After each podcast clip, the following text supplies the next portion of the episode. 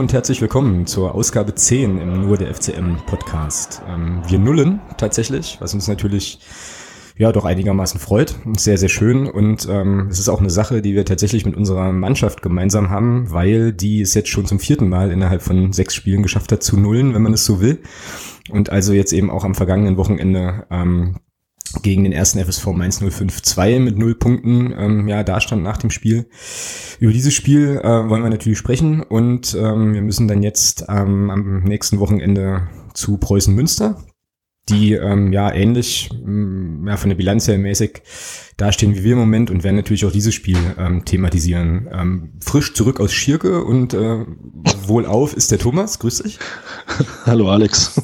Hi. Und ähm, wir haben wieder einen Gast uns eingeladen für die heutige Sendung, der sich im äh, Umfeld unseres äh, kommenden Gegners sehr, sehr gut auskennt. Und wir sagen ein herzliches Hallo zum Sven. Ja, schönen guten Abend. Vielen Dank für die Einladung. Ja, sehr gern.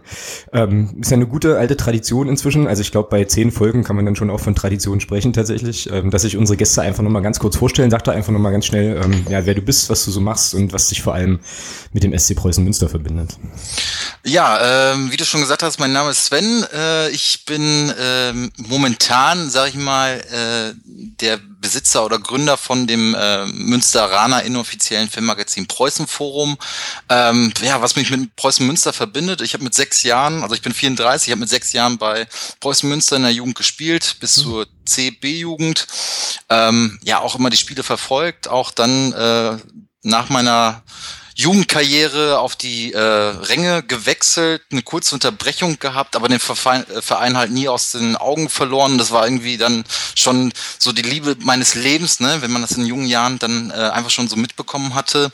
Tolle Zeit gehabt, ja, und ähm, als es dann so mit Münster, mit dem Abstieg, den ich dann auch miterlebt habe in die vierte Liga, ähm, ja, dann passiert ist, dass wir das erste Mal in die Oberliga dann abgestiegen sind, erste Mal vierte Liga überhaupt, habe ich alles miterlebt und ja, dann ging so die Dörfertour los und da habe ich dann sogar wieder richtig Spaß gekriegt und wurde immer aktiver, dann kam der Aufstieg, dann gab es bei uns im Münsteraner Umfeld, kennt ihr das ja vielleicht auch, dass wir so zwei Fangruppen haben, die genau. nicht immer sehr gut auf sich äh, zu sprechen waren. Und da wurde halt äh, zu einem Spiel, wo alle Münsteraner es eigentlich angekotzt hatte, ähm, so eine Aktion gemeinsame Kurve gegründet. Das hieß, dass sich wirklich die Zuschauer, die Normalos, also wirklich ungruppierte Leute, ähm, so zwischen diese Ultragruppen stellen, um eine geschlossene Kurve zu haben. Das war die Aktion gemeinsame Kurve. Da habe ich mhm. mitgewirkt, das so ein bisschen mitgegründet und habe dann auch zeitgleich so Heimspiel-Trailer für, äh, also für mich gemacht, aber für andere Fans eigentlich, also nichts offiziell mit Preußen Münster. Und hatte schon immer so im Hinterkopf so dieses Preußen-Forum ähm, ja, diese Domain hatte ich schon schon ein paar Jahre und wollte immer eigentlich ein schwarz-weiß-grünes Forum haben, weil es bei uns im Grunde genommen nur dieses Westline-Forum gibt. Das mhm. ist mhm.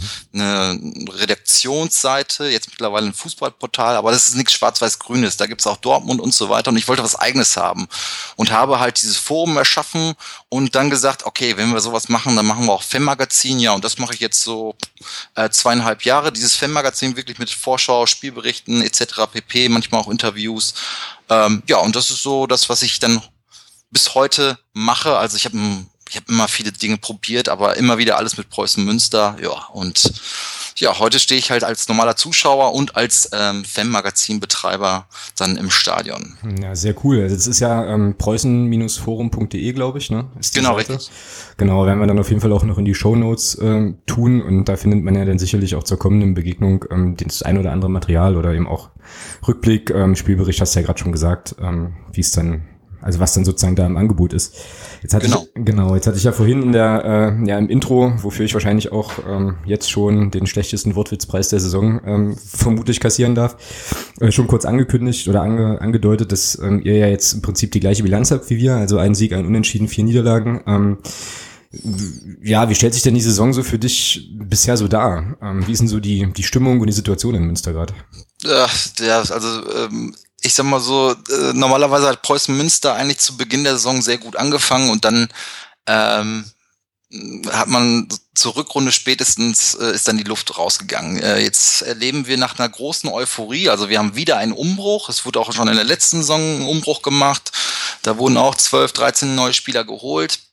Diesmal in etwa die gleiche Zahl. Also man kann immer sagen, der halbe Kader wurde von Saison zu Saison erneuert, weil man äh, immer die älteste Mannschaft hatte. Letzte Saison unter Ralf Lose war es dann auch nicht besser. Unter Horst Steffen hat man dann gesagt, okay, ja, das ist ja nicht sein Team.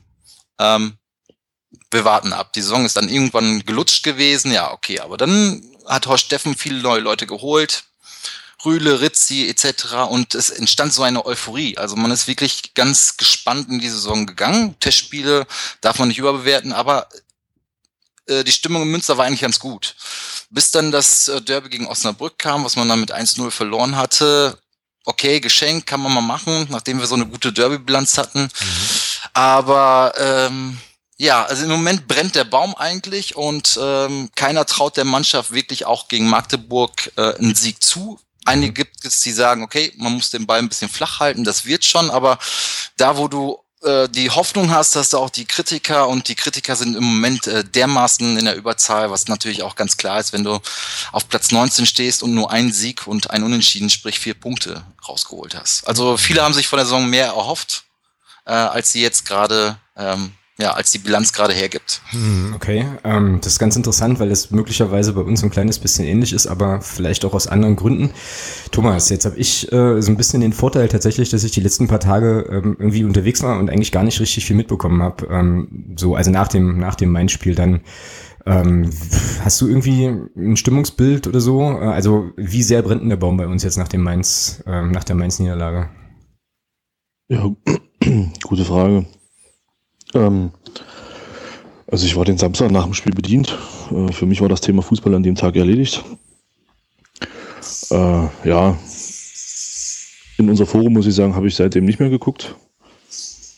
Ähm, ich setze mich ja ganz, manchmal ganz gerne davor. Ich habe ja letztes Mal schon gesagt, mit einem Bier und ein bisschen Popcorn in der Hand, das ist manchmal besser als, als äh, real. Das ist wirklich richtig geniale Realsatire dann teilweise. Und aber ich muss sagen, nach dem Spiel und vor allem nach dieser zweiten Halbzeit äh, bin ich das erste Mal in dieser Saison auf Seiten der Kritiker, muss ich ganz ehrlich sagen. Mhm. Ja, das geht mir tatsächlich so ein bisschen ähnlich. Also ich hatte, ähm, hab das, ich hab, war ja in Mainz, habe das Spiel dann im Stadion auch gesehen und hatte tatsächlich zu keinem Zeitpunkt ähm, in der zweiten Halbzeit, ich habe das auch verblockt und geschrieben, so das Gefühl, dass das noch mal, dass wir das noch mal richtig drehen können. So und bin auch äh, zusammen mit meinen Fanclub-Kollegen ähm, doch einigermaßen ratlos auch nach Hause gefahren. So und wir hatten natürlich bei uns im Blog ähm, auch wieder die ersten Experten, die dann halt so in der 60., 70. Minute angefangen haben, irgendwie ähm, ja über Mario Kalnick zu schimpfen, unseren Sportdirektor und äh, ja, keine Ahnung, also da schon wieder viele, viele Sachen in Frage zu stellen, aber das war schon, ähm, ja, war schon eine ganz merkwürdige Stimmung dann auch irgendwie im Anschluss im Stadion. Die, ähm, die Kurve ist auch gegangen, bevor die Mannschaft an den Zaun kam. Fand ich ähm, ganz interessant, das erste Mal in der Saison. Also es gab dann von dem Vorsänger eine Ansage, ähm, hier, wir packen jetzt ein und hauen jetzt ab. Äh, und die waren dann weg. Äh, und die Mannschaft kam dann nochmal zwar an den Zaun, erst ein bisschen zögerlich und wollten nicht so richtig. Und dann waren noch so ein paar Leute irgendwie da, die äh, dann aber gesagt haben, hier, wir haben nochmal ein bisschen Gesprächsbedarf. Also das war schon nochmal, fand ich auch ein ziemlich, ein ziemlich deutliches Zeichen. Und ähm, ja, ja, keine Ahnung. Die Spieler haben ja dann, glaube ich, im Anschluss auch in der Presse nicht großartig was von sich gegeben. Ich habe irgendwie ähm, in unserer Lokal, in unserer allseits geliebten Lokalzeitung, äh, Grüße an die Volksstimme an der Stelle, ähm, dann nur, nur noch irgendwie gelesen, dass es wohl keine Spielerinterviews gab, außer, außer unserem Kapitän, der sich nochmal so ein bisschen den Sachen gestellt hat, aber das war dann auch eher so Floskelei irgendwie und ja, ist halt, ist halt schwierig. Hast du das Spiel eigentlich verfolgt, da im ähm, fernen Schirke? Naja, so fern ist es ja von hier aus nicht. Ähm, ja, das stimmt. Ne, ich, wir haben es im Fernsehen gesehen. Also ich habe es mit, mit zwei Kollegen geguckt und mit zwei Kumpels geguckt und haben halt die Konferenz im Fernsehen gesehen. Äh, ich war immer ganz froh, wenn man dann wieder nach Köln geschaltet hat. Äh, zu Köln gegen Chemnitz, weil man konnte sich man konnte sich in der zweiten Halbzeit echt nicht angucken. Also in der ersten Halbzeit war es ja wirklich noch, wo man sagt, naja gut, da war irgendwas noch zu erkennen. Dann fiel das Tor, was in meinen Augen super rausgespielt war. Also der Stürmer von Mainz geht da einen richtig guten Weg auf den kurzen Pfosten. Und äh, ja, aber mit der zweiten Halbzeit dann, äh, ja, es war, also es wurde ja von Minute zu Minute schlimmer. Und man hatte ja überhaupt nicht den Eindruck, dass da überhaupt, dass da nochmal was geht. Und wenn man bedenkt, dass bei Mainz wirklich auch viele Leistungsträger, was heißt viele oder einige Leistungsträger gegangen sind, mit dem Derstropf, mit dem Höhler, äh, um mal zwei zu nennen, die da im letzten Jahr bei denen wirklich auch richtig gut geknipst haben. Ähm, wir hatten es ja auch thematisiert mit dem Christoph äh, in der letzten Woche, dass da viele junge Spieler aus der A-Jugend hochgerückt sind. Wenn man dann sieht, dass da 18-, 19-Jährige in der Lage waren, da so völlig abgeklärt und ohne große Aufregung da in der Defensive zu stehen und uns nun wirklich gar nichts eingefallen ist. Ja, das war das erste Mal in dieser Saison, wo ich gesagt habe, jetzt reicht's. Also das war dann für mich, ich habe mit dem Schlusspfiff den Fernseher ausgemacht, habe mir da auch nichts weiter angetan, weil es war mir einfach zu doof. Muss ich einfach mal so sagen. Ja, und ich glaube, das war, es war ein Mix aus zwei Sachen so. Also es war zum einen äh, groteske, na grotesk ist vielleicht ein bisschen zu hart, aber auf jeden Fall eine sehr auffällige Ideenlosigkeit ein Spiel aufzuziehen gegen eine Mannschaft, die halt einfach dauerhaft eigentlich mit elf Leuten hinterm Ball steht. Und ähm, die zweite Sache war, dass es einfach wahnsinnig langsam ging. Also wir sind ja, ich habe das, ähm, steht auch im, im Spielbericht ja nochmal, wir sind ja dann zur zweiten Halbzeit im Prinzip unter das Dach gezogen, ähm, also aus dem Stehplatzbereich, den Stehplatzbereich mehr oder weniger geräumt und dann die paar Stufen im Bruchwegstadion hochgegangen in den Sitzplatzbereich, weil es A, saumäßig warm und sonnig war und ähm, B, wir dann auch ein bisschen kompakter standen und stehen konnten. Und da hat man das von oben dann ja nochmal noch mal auch so ein bisschen anders gesehen und das war einfach... Ähm, ja, unfassbar behäbig und weil du sagst, abgeklärt und entspannt und so. Also die Mainzer hatten auch deswegen keine Mühe, weil die sich stellen konnten. Also das war fast so, als würde, als würden unsere darauf warten, dass die Defensive jetzt steht und jetzt machen wir quasi so, ein, so, so eine Trainingsübung, wie knacke ich jetzt so eine Verteidigung und dann fällt einem nichts ein. So, so war das ein bisschen. Und ähm, bis auf die, bis auf die Chance vom, vom ähm, Wasim Ratzek, dessen Namen ich wahrscheinlich äh, jedes Mal schlecht falsch ausspreche, aber ich glaube, alle wissen, wer gemeint ist, den man mal machen kann. Ich habe die, äh, also der ist ja dann kurz nach seiner Einwechslung, kam er ja auf der rechten Seite da ähm, relativ gut auch nochmal zum Schuss. Ähm, glaube ich, ein sensationeller Reflex vom Mainzer Torhüter dann auch, dass das Ding nicht reingeht. Den hat er gut gehalten, ja. Äh, den habe ich drin gesehen, also da war eigentlich schon äh, die Jubel ausgebrochen, aber es sind dann ich weiß auch nicht, es sind dann ganz merkwürdige Dinge passiert, beispielsweise ähm, in der 90. Minute, ich weiß gar nicht, ob man das in irgendwelchen Zusammenfassungen dann sehen konnte, gibt es einen Abschlag vom Mainzer äh, Torhüter, der äh, den Mainzer, ja. Mainzer Stürmer direkt erreicht. Hat man gesehen, ja. Ohne dass, ohne dass noch jemand von uns irgendwie dran war. Und dann ähm, muss eigentlich Mainz ein Straftor kriegen dafür, dass sie das Tor dann nicht gemacht haben, weil äh, der ja nur quer, also der hat ja dann noch quer gelegt und dann war das Tor an sich leer, ja, und dann konnte das Ding einschieben auch. Also dann auch so solche Situationen und ähm, ja, irgendwie wenig eingefallen. Problematisch war eben auch, ähm, fand ich dann, dass die, dass die Einwechslung, also die Einwechselspieler so gar nicht gezogen haben. Also Maurice Exlager war, glaube ich, irgendwie dreimal am Ball und eins, einmal davon war nach dem Einwurf. Ähm, wie gesagt, der Rasek hatte ähm, seine Chance dann. Aber ansonsten, ähm, Basti Ernst, hast du angemerkt, dass er noch relativ, äh, also dass er Spielpraxis noch braucht. Was ich damit sagen will, ist, es kam halt auch wenig Impulse.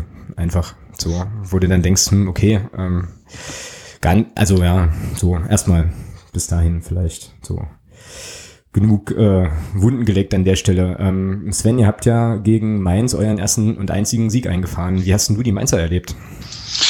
Ähm, mitunter, wenn man jetzt das letzte Spiel, die erste Halbzeit nimmt, wo unser Gegner bis zur 40. Minute äh, absolut nichts hingekriegt hatte, waren die Mainzer in meinen Augen mit das schlechteste Team, ähm, obwohl sie in den Saisons davor wirklich super stark waren. Aber zweite Mannschaften sind auch immer diese Wundertüten.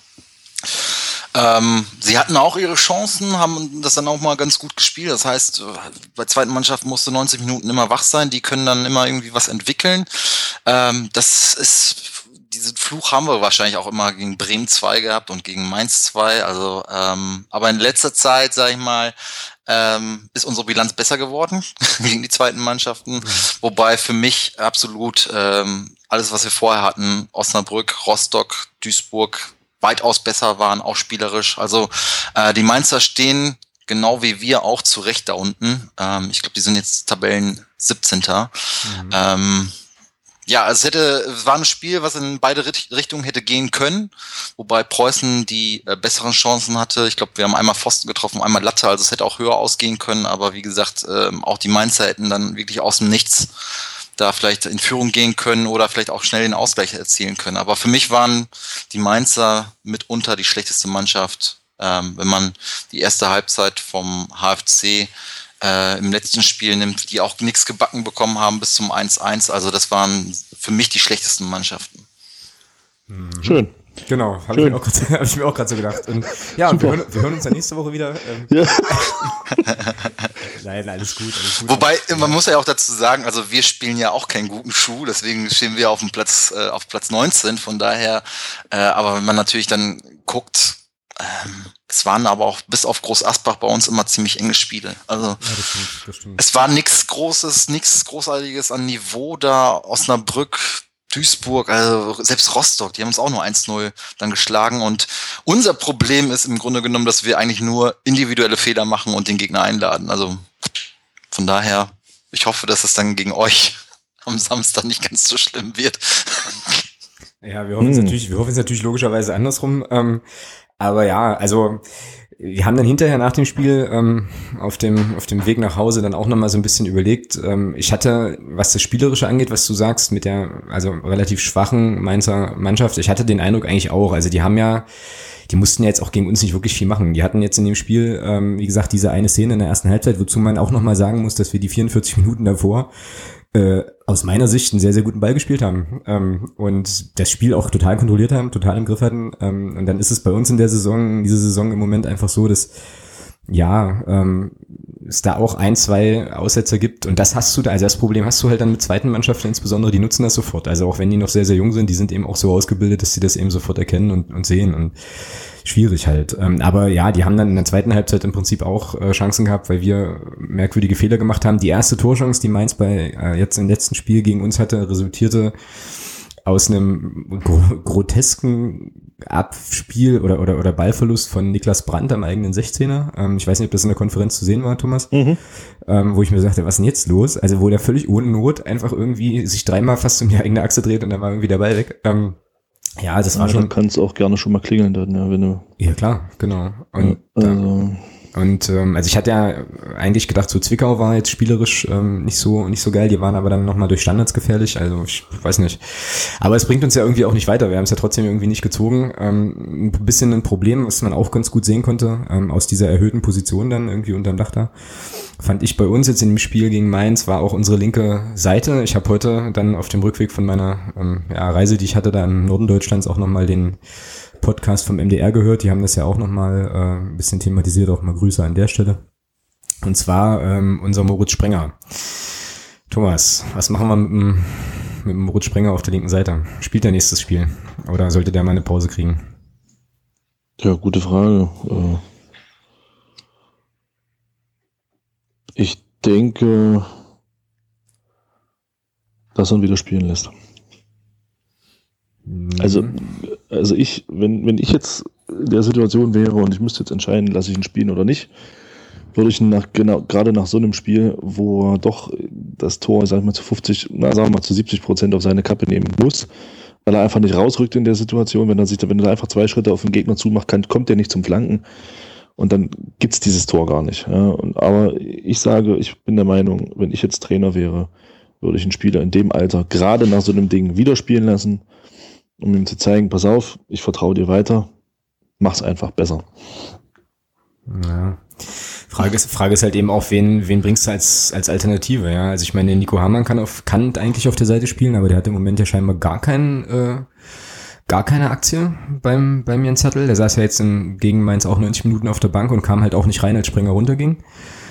Ähm, so, meiner Meinung nach war der Wechsel dann auch ein bisschen spät. Also ich glaube, das war irgendwie in der 89, 79. Minute, dass er da ausgewechselt worden, weil das andere Ding nämlich war, was man gut sehen konnte, dass er im Prinzip dann in die Offensivgeschichten auf seiner linken Seite auch gar nicht mehr eingebunden war. Also die linke Seite war relativ, relativ offen, relativ viel und äh, es ging aber eigentlich kein Ball auf seine Seite. Und wenn dann mal einer kam, konntest du auch sehen, wieso weil er dann an dem Tag zumindest ähm, dann einfach, ja, naja, so ein bisschen unglücklich agiert hat, dann zumindest, zumindest im, in der Offensivbewegung. Und ich habe dann schon so gedacht, naja, hm, kann man jetzt eigentlich auch Nico Hammer bringen?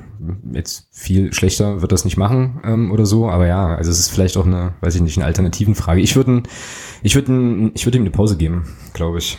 Irgendwie. Ich habe ihm, glaube ich, in meiner Ausstellung, ja, da kommen wir ja noch zu, ähm, tatsächlich auch rausgenommen. Ja, die, die Frage ist halt, was, wen stellst du da hin? Ja, ich meine, ich denke mal, da sind wir uns einig, so Zeit, dass da Michael Niemeyer wieder fit wird. Dann hast du da hinten auch wieder einen, einen gelernten linken Verteidiger, der halt auch Linksfuß ist, was auf der Position gerade im Offensivbereich, wenn du nicht beidfüßig bist, doch auch wichtig ist. Ähm, gerade bei Flanken auch. Du musst dich immer in deine eigene Achse, wenn du Flanken willst, musst den Ball nochmal zurückziehen. Das nimmt natürlich auch ein Stück weit Tempo aus dem Spiel. Und das hat man ja beim Springer auch gesehen, ja, dass er eben äh, da im Offensivbereich halt auch seine Problemchen hatte. Von daher, ja, es wird Zeit, dass der Mittel Niemeyer wieder fit wird. Meine Meinung. Ja, aber das dauert ja noch ein bisschen. Der ist ja, glaube ich, noch bis Ende Oktober ähm, irgendwie unterwegs in der Reha und so. Und kann ja, ja eigentlich, also ich war, ja, also hm, letzten Endes kann das ja auch nicht das Pudels Kern sein, zu sagen, irgendwie, man wartet jetzt drauf, dass ein Spieler wieder fit wird und der muss dann immer spielen. Nämlich Niemeyer war, ist ja scheinbar auch so ein bisschen verletzungsanfällig und eigentlich äh, hätte man ja denken können, dass man möglicherweise den Kader so verbreitert hat, dass es eben halt eine gute Alternative auch gibt. Ja. So, ähm, Lukas Novi, also das ist so ein Spieler, den wir eigentlich nie sehen, weil er keine Punktspiele bisher gemacht hat, aber ähm, ja, möglicherweise einfach vielleicht auch mal eine Chance kriegen sollte. Ich weiß gar nicht, ob der links, der ist eigentlich Rechtsverteidiger, ne? könnte aber wohl auch links spielen. Weiß ich nicht genau. Ja, keine Ahnung, ähm, was uns da, was uns da jetzt erwartet an der Stelle. Vielleicht wirklich mal ein Tobias Schwede nach hinten. Ja, dann an der Stelle nochmal Grüße an den Ed Slowkop, ja, genau. äh, der sich das gewünscht hat und ähm, dann schuldig dem, irgendwas habe ich letztens im letzten Podcast gesagt, schuldig ihm, glaube ich, ein Bier oder so, wenn das passiert. Aber äh, ja, den wird, das wird er nicht machen. Dazu ist der Tobi Schwede äh, offensiv zu, zu wichtig, glaube ich. Auch so eine Sache übrigens, ähm, Stichwort merkwürdige Geschichten in dem Main-Spiel. Ich hätte den Tobias Schwede nicht ausgewechselt. Ich weiß nicht genau, warum er den runtergenommen hat. Ich fand, es war der beste Mann auf dem Platz, war der erste Wechsel auch. Und kann es mir eigentlich nur so erklären, dass es einfach, ähm, ja weiß ich nicht, aufgrund von äh, Hitze war ja brutalst heiß und viel Laufarbeit dann einfach so eine Geschichte war, aber ähm, ja, keine Ahnung. Also den Wechsel habe ich gar nicht verstanden. Weiß nicht, wie es dir ging. Ja gut, ähm, das kannst du aus der Ferne, glaube ich, nicht beurteilen. Also vielleicht war er platt, vielleicht auch ein bisschen angeschlagen. Ähm, das aus der Ferne zu beurteilen, ist, glaube ich, schwierig. Ja. Naja, also auf jeden Fall unterm Strich ähm, ja, Sven hat es ja schon gesagt, die möglicherweise schwächste Mannschaft ähm, gewinnt auch gegen uns. Äh, die schön, ja, das ist sehr schön. Die Frage, die Frage ist natürlich jetzt trotzdem, wir sind ja, also wir sollten versuchen, im positiver Podcast zu bleiben. Was nehmen wir denn da, daraus jetzt mit? Also was nehmen wir trotz des Spiels oder aus dem Spiel halt mit jetzt für das Spiel gegen Münster? Um dann halt auch gleich naja. mal die Münster, den Münsterteil so ein bisschen einzuleiten. Naja, ich würde sagen, das Positive ist, dass wir, dass man sagen kann, Mainz hat hinten zu Null gespielt, wir vorne. Ja. Nein, also es war ein Spaß. Ähm, ja, keine Ahnung. Zählt das, also eigentlich, ich, zählt das eigentlich als Phrase? Nein, nein, nein. Okay. nein. Ähm, ja, gute Frage. Ich weiß nicht, also schwierig. Es ist, ist wirklich das erste Mal, fällt es mir wirklich schwer, nach dem Spiel was Positives zu sehen. Also es ist wirklich, man konnte eigentlich jetzt nach jedem Spiel in dieser Saison eigentlich immer irgendwas sagen, wo man gesagt hat, da kann man sich ein Stück weit noch dran, dran, dran festhalten. Ähm, Vielleicht ist es einfach mal positiv, dass man, dass wir mal wieder eine Niederlagenserie haben. Ich meine, die hatten wir lange nicht. Äh, vielleicht ist jetzt Münster einfach das Spiel. Ich meine, wir haben letzte Saison in Münster ja auch 2-1 gewonnen, wo, glaube ich, im Vorfeld auch so wirklich nicht jeder mit gerechnet hat. Ich persönlich auch nicht, dass wir da was holen. Ja, ähm, das Positive an dem Spiel ist, glaube ich, ähm, dass wir am Samstag schon wieder das nächste haben. Und von daher, äh, ja, also, nee, also es fällt mir nach dem Spiel wirklich schwer, aus dem Spiel selbst was Positives rauszuziehen. Ja, das geht mir so ein bisschen ähnlich. Und jetzt habe ich halt gerade schon überlegt, also wenn der Sven sagt, dass ähm, auf Seiten von Preußen Münster irgendwie auch die Stimmung die ist, dass ähm, gegen uns wohl nicht gewonnen wird, dann könnten wir doch eigentlich uns einfach, weiß ich nicht, alle auf dem Spielfeld treffen, ähm, grillen eine Runde, keine Ahnung, machen Torwand schießen oder sowas und äh, einigen uns auf ein Unentschieden oder so. Ne, also. Das, oder wir gründen einfach eine Selbsthilfegruppe. Ja, genau. Für erfolglose Fans oder Fans führen von erfolglosen Mannschaften. Ja, genau, genau. Ja, ach, keine Ahnung. Ähm, ja. Was mich halt, also ich weiß nicht, wenn ich versuchen würde, was Positives aus dem Mainz-Spiel mitzunehmen, ist es, glaube ich, der Erkenntnis, dass es eben tatsächlich ähm, auch vielleicht jetzt mal ein Signal war, ähm, dann doch noch ein bisschen, ein bisschen mehr zu investieren. Ich meine, wenn du da unten drin stehst und du spielst gegen den Tabellenletzten und du liegst 0-1 hinten, dann musst du eigentlich mit allem, was du hast, da irgendwie versuchen, auf den Ausgleich und auf die Führung zu gehen. Und ähm, ich hoffe und wünsche mir, dass, es, dass sich die Spieler an sich am meisten darüber ärgern, dass das auch nicht, also nach meinem, nach meiner Wahrnehmung, so wie ich es im Stadion mitbekommen habe oder äh, wie sich das anfühlte, das irgendwie nicht so richtig einlösen und jetzt vielleicht dann sagen, okay, aber jetzt auf jeden Fall. Ähm, Jetzt hauen wir nochmal das extra Prozent oder die fünf Prozent halt irgendwie mehr rein und versuchen das Ding jetzt mit aller Macht zu drehen, weil das Problem ist ganz einfach. Du hast jetzt das erste Spiel ähm, gehabt gegen den, gegen den Tabellenletzten, jetzt ähm, ohne Preußen Münster zu nahe treten zu wollen, aber spielen wir gegen den Tabellenvorletzten und wenn du das jetzt auch nicht ziehst, dann ähm, könnte sich langsam so ein Gefühl einnisten von, naja, wahrscheinlich, eventuell stehen wir ja auch ganz zurecht da unten und dann kommt man vielleicht auch in so eine negative, negative Gedankenspirale so. Also ist das jetzt eigentlich schon, ja, eigentlich fast für beide Mannschaften schon irgendwie so eine Geschichte, die man eigentlich gewinnen muss. Ne? Und vielleicht ist das ja eine Situation, die die Mannschaft jetzt gerade braucht, weil man sich jetzt ganz, ganz schön ganz schön zurechtlegen will und hinlegen will. Ja. Wir werden sehen am Samstag, auf jeden Fall. Ähm, und damit kommen wir im Prinzip auch schon zum, zum Münsterteil. Also es geht mal wieder ins Preußenstadion. Ich persönlich freue mich da sehr drauf, weil ich das Stadion das letzte, also in der letzten Saison war ich das erste Mal dort und ähm, fand das Stadion großartig für jemanden, der so alte ähm, Stadien und diese, also sehr, sehr mag und diese ganzen Neubaugeschichten nicht so, aber ich habe ein bisschen Sorge, dass das wieder so ein merkwürdiges, ein merkwürdiges Umfeld gibt. Was ist denn bei euch in Münster da los, wenn mit, äh, weiß ich nicht, eskalierender Polizei und ganz komischen Sicherheitsvorbesprechungssachen? Also das war ja im letzten Jahr schon einiger oder in der letzten Saison schon einigermaßen grotesk, was uns da erwartet hat und was da sozusagen dann auch hinterher lief. Ja, wenn es äh, Hochsicherheitsspiel ist, dann ähm, wird immer ja groß aufgefahren. Ähm, das kennen wir ja auch in Münster, wenn wir äh, die Derbys haben und äh, irgendwo, was meine Information war, soll wohl man äh, soll man wohl im Forum gelesen haben, dass die Magdeburger da irgendwas starten. Ähm, ihr habt euch so, wie ich mit den Fanbeauftragten gesprochen hatte, ähm, super friedlich verhalten. Es war im Grunde genommen für diese Polizeimeldung, die es ja dann auch gab, ähm, wo man, glaube ich, einen Blocksturm verhindern musste. Passend, passend, passenderweise ist diese, ist diese Sirene natürlich jetzt ein Feature, was wir extra eingebaut haben, um das nochmal ja, dramaturgisch ja, zu untermalen. Genau. Ähm, ich wohne unweit von einem Krankenhaus, von daher, das war aber nur ein Krankenwagen. Ah, okay, von daher, die Polizei hört nie mit.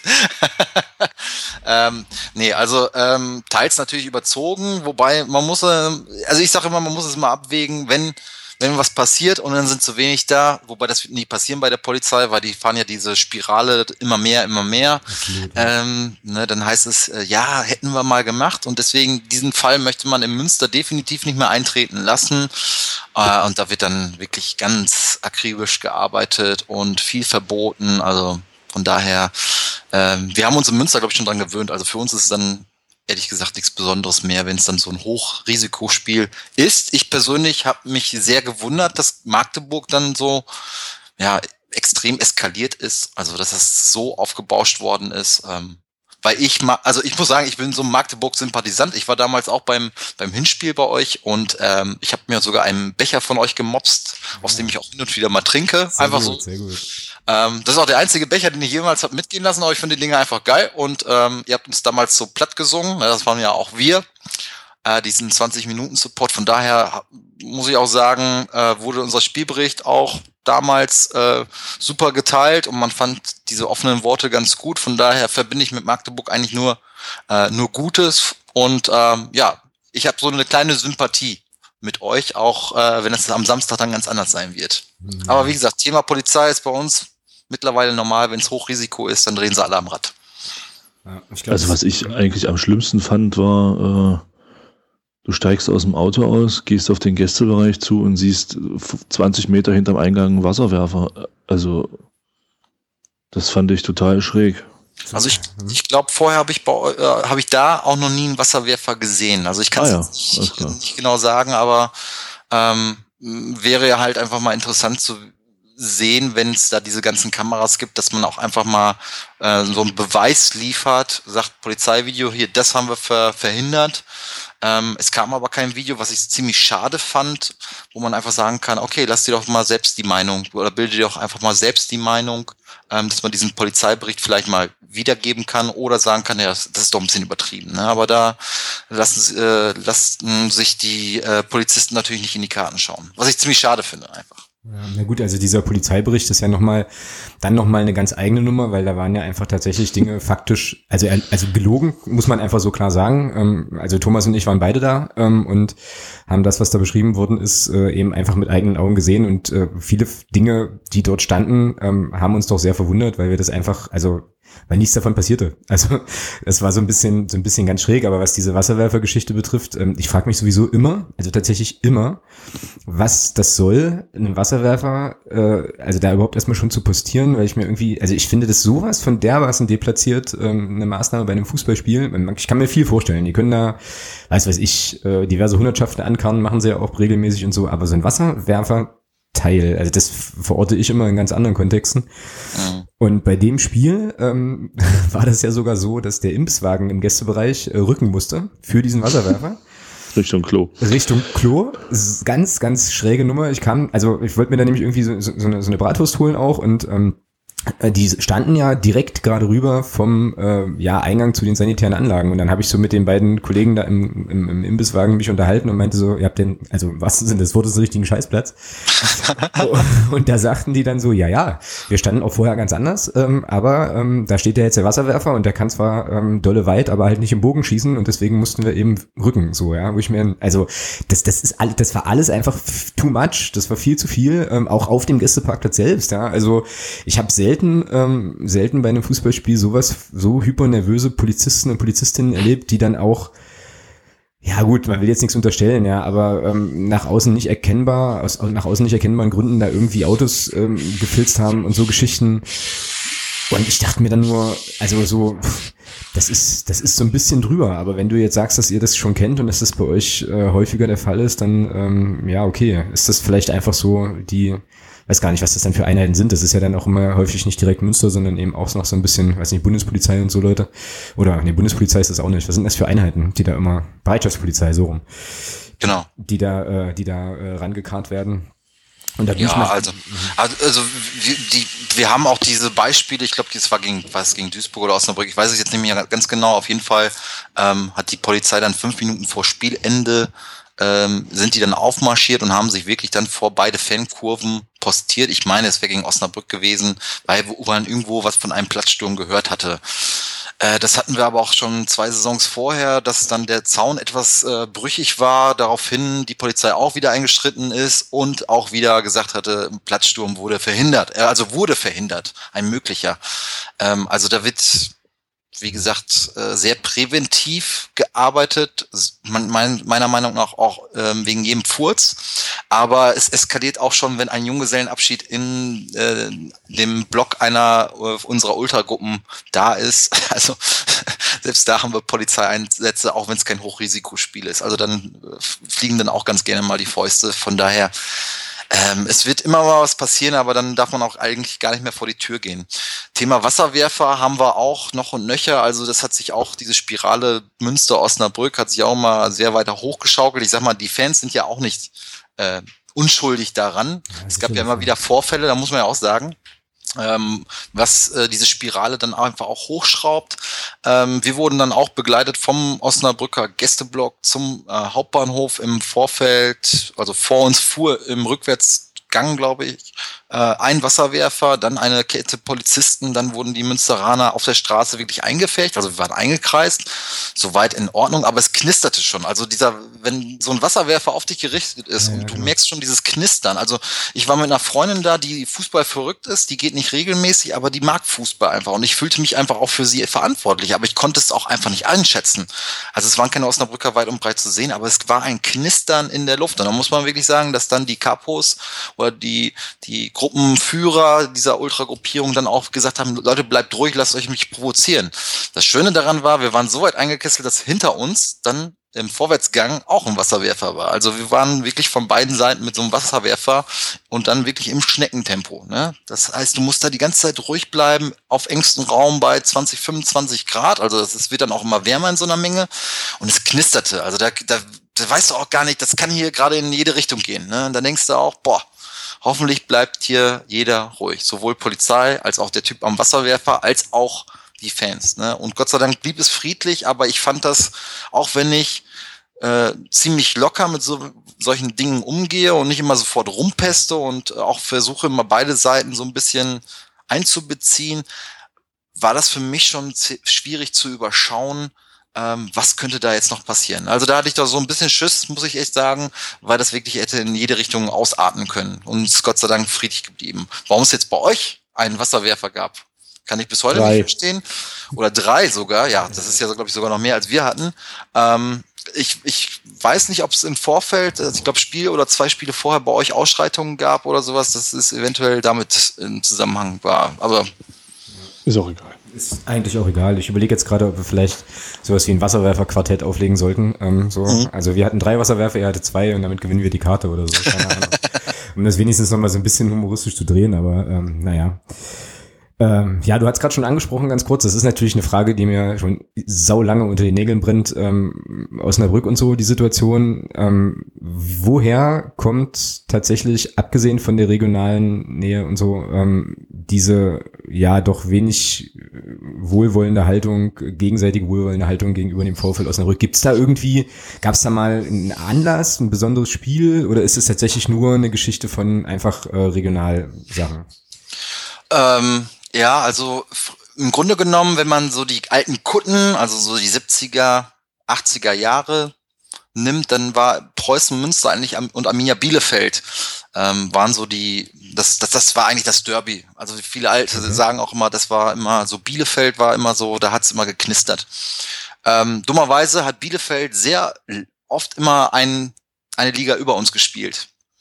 Ähm, so dass man dieses Derby halt nicht so oft hatte ausleben können. Ausnahmen bestätigen die Regel. Also es gab auch wirklich dann so Phasen, äh, wo man sich dann natürlich auch in Ligen begegnet hatte über längeren Zeitraum, es auch immer wieder diese Derbys gab.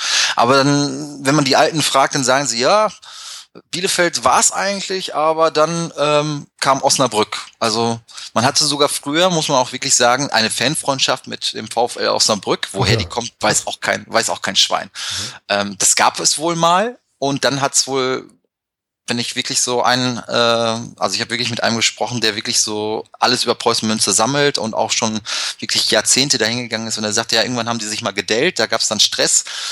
Und dann war da die Fanfreundschaft auch vorbei. Ja, und äh, im Grunde genommen ist VfL Osnabrück so zu diesem Ersatzderby geworden. Ja, ja, und krass. weil man sich dann halt über die Jahre immer äh, begegnet ist, ähm, ja, hatte man dann sozusagen sein Ersatzderby gefunden, weil irgendwie Fußball ohne Derby ist ja auch scheiße. Ne? Von daher war es dann der VfL Osnabrück, natürlich auch die regionale Nähe. Dann gab es so Aktionen wie, dass äh, Preußen-Fans mal vor einem Spiel, ich glaube, das war in den 80er Jahren, ins Osnabrücker Stadion gegangen sind und dann mit so, ich weiß nicht, das war so ein ätzendes Zeug einfach. Also man hat in die in großen Buchstaben SCP auf den Rasen reingeätzt. Also wirklich okay. auf das komplette Spielfeld. Riesengroß. Und ähm, ja, das haben, haben die am Abend vorher gemacht und das haben die natürlich nicht mehr rausgekriegt. Äh, von daher fand das Spiel dann im Osnabrück statt und äh, es stand auf dem Rasen in großen Buchstaben SCP drauf. Okay.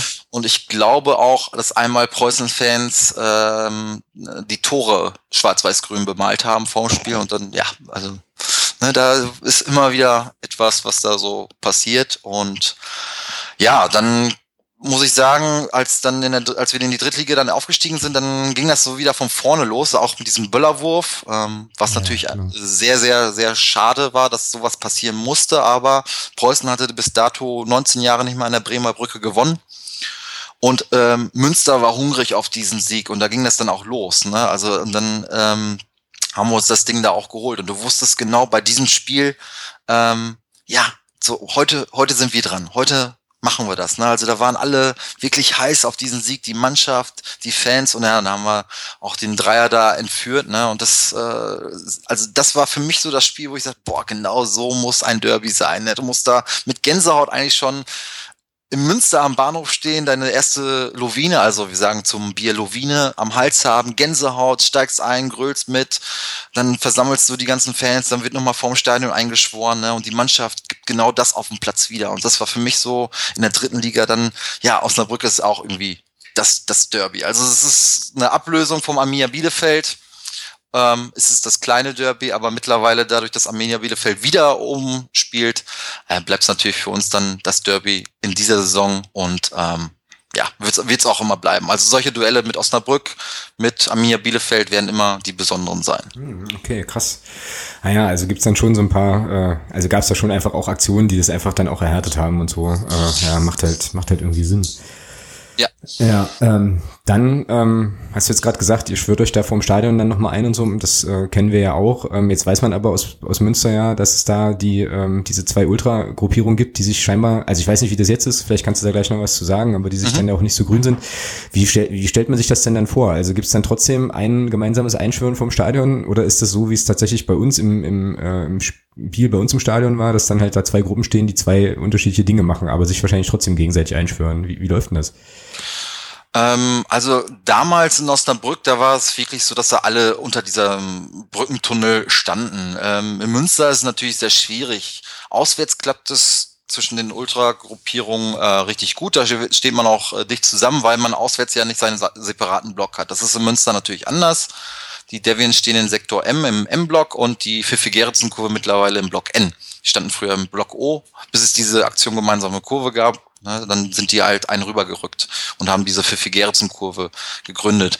Ähm, das kann man gar nicht, also die kennen sich untereinander, soweit ich das so mitkriege, und äh, treffen sich und grüßen sich auch. Das ist, hat sich alles, also ist wirklich alles jetzt äh, Piano geworden, so wie, wie man es nicht von früher kennt, dass man äh, da doch mit den Fäusten so ein bisschen was ausfechten musste.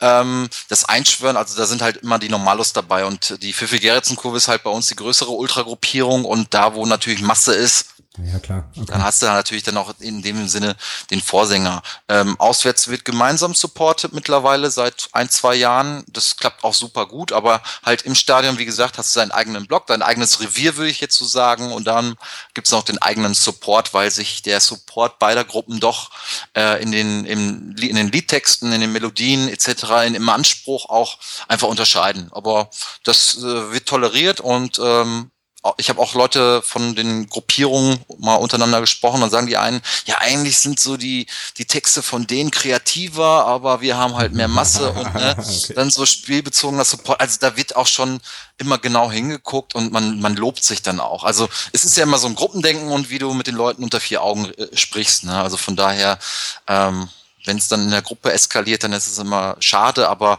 wie gesagt, toi toi toi, da klopfe ich auch auf jeg jegliches Holzmöbelstück, was ich hier noch habe, ähm, ist es echt in den letzten Jahren einfach besser geworden. Ja. Wesentlich. Ja, cool. Naja, und das macht natürlich dann mit einer äh, mit einem sportlich erfolgreichen äh, Abschneiden macht es wahrscheinlich auch noch ein bisschen einfacher. Das haben wir jetzt aktuell irgendwie gerade nicht. Ähm, und äh, ich habe jetzt hier mal so ein bisschen irgendwie auch geschaut, wir hatten das vorher auch schon mal kurz angetickt, das waren bei euch, wenn man sich den, euren Saisonverlauf anguckt, ja auch immer tatsächlich richtig knappe Ergebnisse ähm, so und bis auf Groß Asbach gebe ich dir recht. Ja, ja gut, ein Groß Asbach war ja auch nur ein 2-0, oder? oder ja, genau, aber äh, da war einfach von der Leistung her war es absolut nichts. Also das war wirklich gar nichts. Okay. Die anderen Spiele, da kann man nochmal drüber diskutieren. Okay, ähm, ja, wie schätzen es ein? Also woran, äh, woran hakt denn das bei euch so? Also gerade auch, ähm, wir hatten es, glaube ich, auch im Vorgespräch schon mal kurz angetickt. Ich hoffe, ich erzeuge jetzt hier keine Redundanzen, aber ähm, an Betracht auch der, der Neuzugänge und der, des Anspruchs, den man auch, also kann ich ganz, ganz ehrlich so sagen, ich hatte euch da schon auch weiter oben auf dem Zettel aufgrund der, der Kaderverstärkung und so. Äh, ja, gibt's da Theorien, Thesen, was da nicht, was da nicht funktioniert? Was ist los? Also ähm, wenn man sich mit den Preußen-Fans unterhält, dann kommt äh, sehr oft, also ich habe auch Kontakt zu ehemaligen Preußen-Spielern, äh, die vor drei, vier Jahren noch bei Preußen Münster gekickt haben, die sind dann auch noch in Münster wohnhaft und gucken sich die Spiele aus, da, äh, auch an und dann tauscht man sich ja auch ein bisschen aus und oft kommt so, äh, ist dieses Spielsystem, wird dieses Spielsystem, was Steffen sich vor, äh, vorstellt, ähm, ist das umsetzbar mit dem Kader, den du hast? Mhm. Ähm, wenn du frühes Pressing spielst, dann muss das die ganze Mannschaft machen. Dann musst du Abläufe haben. Die können natürlich, also die Mannschaft ist einfach noch nicht so eingespielt, wie äh, wenn du jetzt als Aufsteiger da hochgehst, so wie Regensburg etc., ne, die haben ja, oder Lotte, ne, eingespielte Mannschaften, nur punktuell verstärkt. Bei uns ist der halbe Kader neu. Dann gehst du in ein Derby, wo du, glaube ich, außer unserem Torwart keinen Spieler auf dem Platz hast, oder fast keinen, der das Derby kennt, also der ne, weiß, worum es da geht. So. Aus der anderen Seite, sage ich mal, Osnabrück war, wirkte sehr hungrig. Also die wollten das Ding haben, so wie wir es vor ein paar Jahren haben wollten. Und Münster wirkte satt. Es war keine richtige Derby-Stimmung. Verlierst du 1-0, okay. Dann fährst du nach Rostock, spielst eine gute erste Halbzeit dann äh, kriegst du die gelb-rote Karte, steht bis zur gelb-roten Karte immer noch 0-0, machst einen individuellen Fehler, bums, kriegst das 1-0, äh, fährst ohne was nach Hause. Kommt Duisburg, hast immer noch kein Tor bis dato erzielt, kriegst einen Elfmeter quasi fast geschenkt. War nicht sehr schlecht, die Partie, muss man insgesamt sagen. Duisburg hätte ich noch stärker erwartet. Jo, Elfmeter machst du rein, 1-1, hättest kurz vor Schluss noch das 2-1 machen können. Kriegst du nicht. Wenn du Scheiße am Fuß hast, hast du Scheiße am Fuß. Mhm. Aber du holst den ersten Punkt in der Saison und dann fährst du nach Groß Asbach und da ist gar nichts. Also von daher, das verstehe, das ist für mich so der Knackpunkt, was ich nicht verstanden habe. Du hast eigentlich ein Erfolgserlebnis, du kriegst einen geschenkten Punkt. Ja, es ist eigentlich schon ein äh, kleiner Erfolg, weil Duisburg ja ziemlich stark Stimmt. eingeschätzt worden ist. Okay. Und in Groß Asbach gehst du einfach gnadenlos unter. Ne? Und äh, fängst du dann auch mit einer schlechten Zuordnung wieder ein frühes Gegentor etc. Gegen Mainz gewinnst du und dann jetzt beim HFC führst du 1-0 nach vier Minuten und bums nach, ich weiß glaube ich, 88 äh, Sekunden äh, gehst du mit dem 2-1 in die Halbzeit. Verstehst du nicht. Also da sind so ein bisschen ein paar Dinge passiert, so im Spiel, wo ich sage, da hast du auch Pech. Rostock zum Beispiel, gelb-rote Karte, individueller Fehler, aber es sind einfach viele individuelle Fehler. Das heißt, bei uns ist es auch die Defensive. Wir haben eine sehr junge Innenverteidigung mit dem Leon Schwers und dem äh, Sebastian May. Ähm, und ich glaube, das ist zum einen ein Knackpunkt, weil der Leon Schwers hat letzte Saison äh, eine richtig gute Saison als Youngster gespielt, wurde sozusagen ins kalte Wasser geschmissen, ähm, weil wir da immer Verletzungsprobleme etc. hatten. Und das hat er gut gemacht. Der Unterschied zu heute ist aber, er hatte immer einen gestandenen Innenverteidiger mit 29, 30 Jahren neben sich stehen, der ihn auch gestellt hatte ne, der auch mal sagt, hey, ich habe die Ruhe, ich stell dich. Wir hatten einen super Torwart, der auch kommunikativ sehr stark auf dem Platz war, auch mit einer guten Erfahrung, den Lomp, der ist ja wieder zu Leverkusen 2 zurückgegangen. Das heißt, die Innenverteidigung, die auch diese individuellen Fehler macht, auch den Spielaufbau mitmachen soll, funktioniert nicht so gut. Jetzt habe ich äh, ein schönes Video noch gesehen ähm, gegen äh, ähm, eure, eure Mannschaft, die nicht so gerne, gerne nennt. Ich kürze sie mal ab, den HFC, mhm. äh, wo einfach Preußen Münster Spielaufbauprobleme hat. Das heißt, ähm, drei Hallenser standen wirklich vorne und dann wurde der Ball einmal rausgespielt und dann direkt lang gespielt und er landete immer beim Gegner oder vom Torwart direkt lang gespielt. Und in allen Szenen, die da zusammengefasst sind, ich glaube, das sind 15 oder 20 Szenen, landet der Ball immer beim Gegner. Das heißt, unser Spielaufbau, da hapert's. Und äh, ja, in der Defensive. Junge Defensive, rechter Verteidiger, Manga, letzte Saison FSV Frankfurt, ich glaube nur ein Spiel über 20 Minuten gemacht und sonst nur auf der Tribüne gesessen, soll direkt Stamm spielen. Naja, funktioniert wohl auch noch nicht. Also Defensive ist bei uns, glaube ich, ein Manko, weil man bei den Verpflichtungen viel mehr auf die Offensive, Mittelfeld und Sturm gesetzt hatte. Mhm. Wenn man sich das jetzt nochmal so taktisch anschaut, dann habt ihr ja ähm, vor allem oder drei, naja, dreimal halt vier, drei, drei offensiv gespielt, also schon relativ ähm, ja schon ein Statement ähm, in Richtung auf jeden Fall Offensivfußball ähm, und so.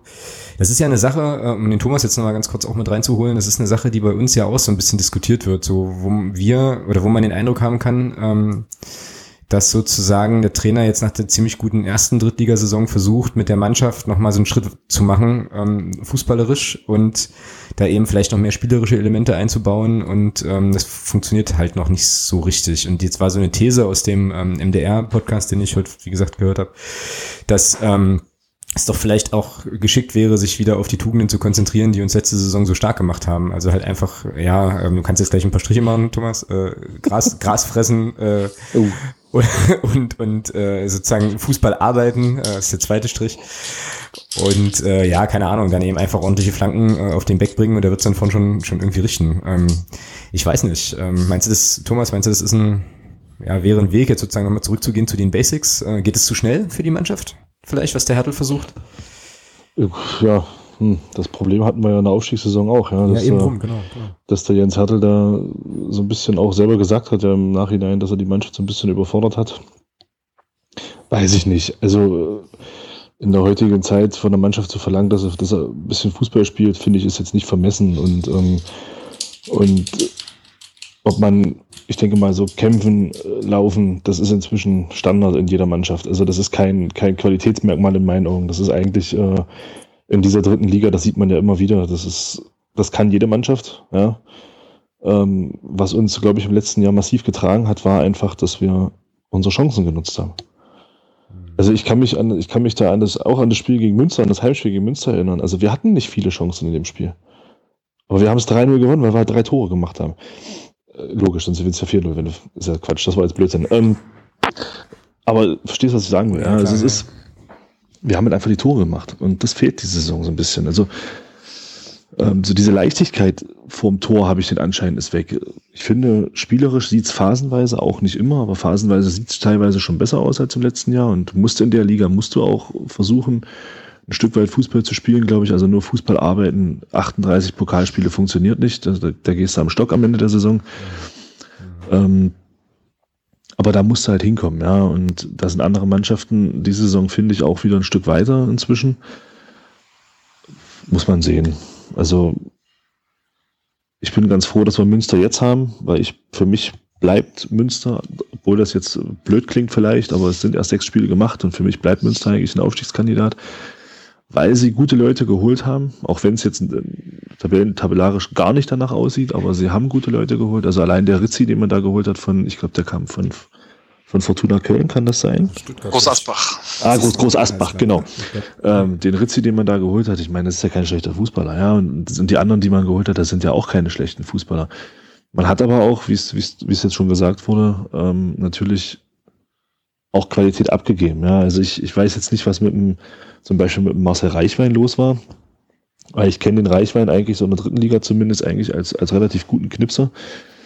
Ähm, der hat auch, der auch in der zweiten Liga eigentlich relativ gut getroffen hat. Von daher hat mich das ein bisschen gewundert letzte Saison. Äh, von da, aber ja, wird schwer. Also ich weiß nicht. Also es ist halt alles irgendwie ein bisschen doof zur Zeit. Ja, ist ganz schwierig, oder? Also es ist, ja, es ist schon, schon einfach eine ganz komische Situation, weil man nicht so richtig weiß, was, ja, was passieren. Man, man weiß ja nie, was passieren wird, aber ähm, jetzt im Moment ist es echt schwierig abzusehen. Es sei, also pff, jetzt ist der Jens Hertel auch kein Mensch, der bekannt ist für irgendwelche radikalen Aufstellungs äh, irgendwie Änderungen ähm, oder so. Es sei denn, es halt englische Woche und spielt in Aalen wie letzte Saison, wo man dann irgendwie mal alle austauscht. Aber das ist jetzt eigentlich auch nicht zu erwarten, halt ganz merkwürdig. Ähm, aber wenn wir das jetzt mal so ein bisschen zusammenfassen, also der Sven sagt, ähm, Preußen Münster eher Probleme im Spielaufbau, äh, möglicherweise eher ähm, auch in der Defensive so ein bisschen Problematiken. Ähm, wir, wir haben so ein bisschen ein Abschlussproblem. Dann könnte das ja eigentlich ganz gut zusammenpassen, dass man halt sagt, okay, vielleicht äh, kann man ja äh, da irgendwie, weiß ich nicht, sich zusammenfinden. Aber also wenn man das so ein bisschen so ein bisschen bilanziert, klingt das irgendwie nach einem sehr äh, sehr anstrengenden Spiel am Samstag. Sven, was denkst, was erwartest du für ein Spiel? Ah, ja, also äh, ich glaube, ich, also ich, ich glaube, ich wirke etwas optimistischer als ihr. Ihr seid irgendwie noch so ein bisschen geknickter, aber ich glaube, das ist so meine Grundnatur. Preußen Münster. Wir sagen ja auch immer, Preußen Münster ist unser schönster Fluch. Und das okay. passt auch. Und da ne, gibt's auch ein schönes Lied und das wird auch immer wieder gespielt. Und äh, du denkst immer an dieses beschissene Lied, obwohl es ziemlich cool ist, aber du denkst da dran. Schönster Fluch. Du kannst diese Liebe nicht wegschmeißen, aber es verflucht dich immer wieder. Es ist schwierig zu sagen, wo die Mannschaft jetzt steht, weil wie ihr es versucht, ihr versucht euch immer irgendwo noch was rauszupicken, worauf man aufbauen kann. Ähm, ihr habt ja auch in Osnabrück, glaube ich, kurz vor Schluss blöd verloren, habt ein 2-0 auf ein 2-2. So, das sind so negative Erlebnisse, wo du dann einfach denkst, ja, wie verarbeitet das die Mannschaft? Ihr, ihr habt auch so einen Negativlauf einfach. Ihr habt eine Abschlussschwäche. Äh, wenn ich mich daran erinnere, wie ihr uns da 3-0 weggemacht habt, obwohl wir gute Chancen hatten, obwohl wir gut mhm. angefangen sind, ne, genau. da habt ihr so dieses Aufsteigergehen gehabt, in dem Sinne so, wir sind gerade da, wir sind, haben diese Leichtigkeit, weil für uns gibt's das Ziel eh nur Klassenerhalt. Ne? Wenn du Aufsteiger bist, hast du Klassenerhalt. So, und äh, ich glaube, hier in Münster hat man einfach, der Steffen hat, glaube ich, äh, einen hohen Druck auch so, für den er an sich selbst stellt und wollte einfach, glaube ich, seinen Fußball ganz schnell umsetzen, was nicht klappt.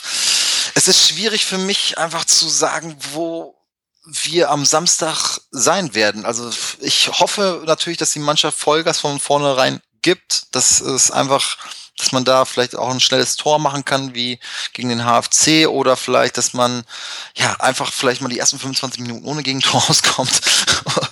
Irgendwie solche, solche Sachen. Also ähm, ich glaube, es wird ein gutes Spiel, weil beide Mannschaften mit dem Rücken zur Wand stehen werden und oder es wird einfach ein Abtastspiel so in der ersten Halbzeit, weil beide Mannschaften Angst haben, Fehler zu machen. Also das ist also es geht, glaube ich, auch da wieder in beide Seiten. Ich glaube nicht, dass wir so einen richtigen Schlagabtausch erleben werden, aber ähm, ich glaube, beide Mannschaften sind sehr verunsichert und auch diese Leichtigkeit, die fehlt uns auch. Deswegen ist es echt eine Wundertüte, wie unsere Mannschaft dann von Beginn an Samstag 14 Uhr da sich präsentieren wird.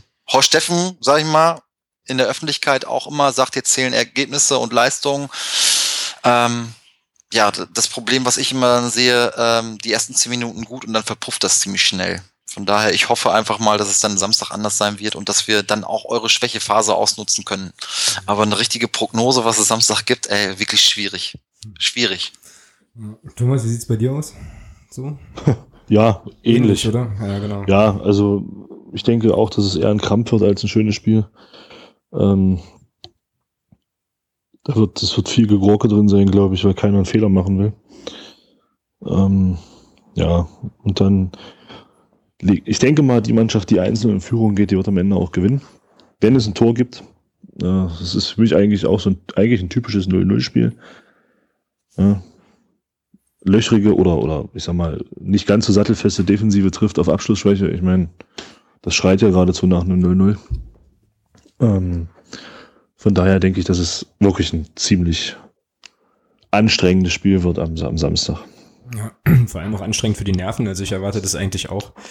Ähm, das Ding ist auch, was ich jetzt auch gerade nochmal überlegt habe, ich glaube halt auch, dass beide Kader nicht zusammengestellt, nicht unbedingt zusammengestellt worden sind, so mit der Perspektive äh, Kellerduell, Krisengipfel, Abstiegskampf. So, also bei Preußen Münster bin ich mir sehr sicher, dass das nicht der Fall ist. Ich glaube, ihr habt da schon andere Tabellenregionen im, im Sinn gehabt bei der Kaderzusammenstellung und ich unterstelle das bei uns auch. Also ähm, zwar ist äh, immer so ein bisschen natürlich so die, die Ansage zweites Jahr und erstmal 45 Punkte und so weiter, aber wenn man sich ein bisschen auch anschaut, wie so die Spielidee ist und die Spieler, die geholt wurden, ähm, so sind, dann äh, war, glaube ich, schon der Plan, auch sich so ein bisschen weiterzuentwickeln. Und da ist natürlich so ein Rumkrampfen da unten im Tabellenkeller irgendwie eher kontraproduktiv, ähm, sodass es spannend ist zu sehen, wie beide Mannschaften damit jetzt, jetzt irgendwie umgehen. Und ich glaube auch, das wird eine Belastungsprobe, ähm, irgendwie auch auf den Rängen. Ähm, weil wir haben ja auch immer noch, ähm, das ist in Mainz ja wieder zutage getreten, aber eigentlich dann doch auch ganz gut verteidigt worden, immer noch das Problem, ähm, jeder hohe Ball, jeder ruhende Ball in Tornähe ist irgendwie immer so ein bisschen, wo man so ein bisschen so zusammenzuckt und ähm, ja, also ich glaube auch, es wird